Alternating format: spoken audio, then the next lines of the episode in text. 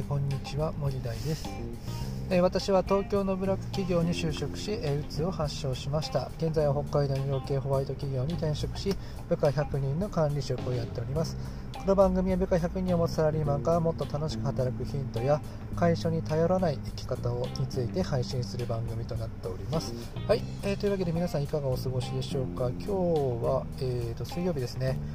えー、っともう11月も下旬に入ってきて今ね北海道は雪がすごい降ってきてますねもう明日は結構積もるんじゃないかなというような感じがしておりますが、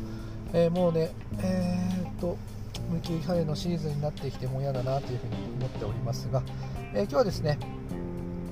えー、楽しいからパフォーマンスが上がるのか、えー、パフォーマンスが上がるから楽しいのかについて、えー、話をしていきたいかなというふうに思います。え仕事がね、えー、ニコニコしながら楽しくやるから、えーと、結果が出るのか。それとも結果が出るから、えーと、仕事が楽しくなるのか、えー、というような問題があるかと思いますが、えーとですね、僕はですね仕事ができるようになってくるから、えー、と楽しい。仕事ができるという方が、え正しいんじゃないかなというふうに思います。えーと、ですから、うんと、お前全然仕事できないなとかやったことに対して、えーと、もう全然できてないよねうまくいってないよね君ダメだよねっていうようなこと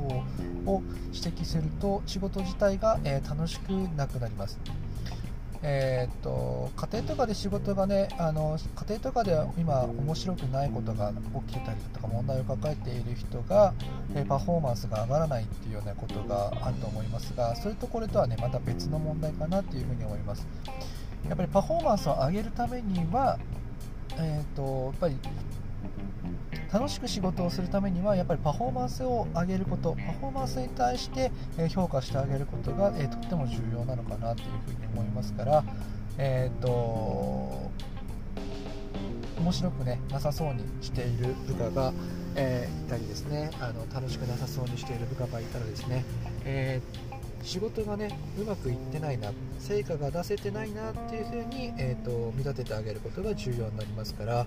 えー、パフォーマンスが上がらないことに対して、えーと、サポートをしてあげたり、えー、承認してあげたり、えー、っていうようなね手助けをしてあげると、えー、仕事が楽しくすることができるんじゃないのかなっていうふうに思いますのでぜひねえー、今管理職とかマネージャー職の人は、